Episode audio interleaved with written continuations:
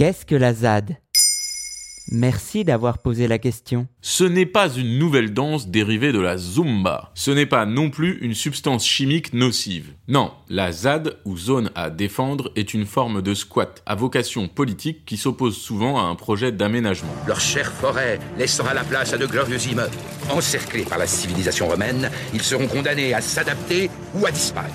La ZAD est généralement localisée sur un territoire agricole ou environnemental il en existerait entre 10 et 15 en France et elle compte généralement plus ou moins 200 habitants. Mais il n'existe pas de chiffre officiel.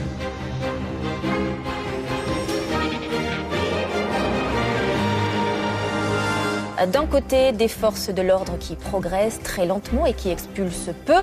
De l'autre, des zadistes qui résistent et qui reçoivent même des renforts. Qu'en est-il vraiment sur le terrain? Le but des ZAD est très souvent d'éviter la destruction d'un site important pour l'écosystème local, et de retarder ou empêcher les travaux de grandes infrastructures qui, a posteriori, pourraient se révéler économiquement ou écologiquement néfastes. Diverses opérations exercées par l'État français ont lieu dans ces ZAD depuis 2012, mais la dernière en date concerne la ZAD de Notre-Dame-des-Landes, qui a été envahie par les forces de police pour expulser ses occupants par la force. Ceux-ci ont pourtant réussi à stopper la création d'un grand aéroport aux alentours de Nantes. Dans la ZAD, tout le monde vit ensemble, tant les habitants historiques que les nouveaux arrivants. Six mois maximum. Et à l'issue de ces six mois, je ferai évacuer la zone avec les forces de l'ordre qui s'imposent si on n'a pas réussi à faire baisser la pression. Les expulsions de la ZAD de Notre-Dame-des-Landes qui ont eu lieu entre avril et mai 2018 auront nécessité l'utilisation de fourgons blindés ainsi que de grenades lacrymogènes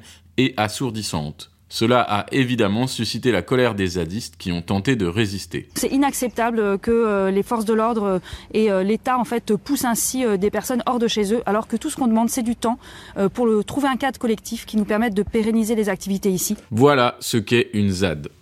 Maintenant, vous savez. En moins de deux minutes, nous répondons à votre question de manière claire, concise et détaillée.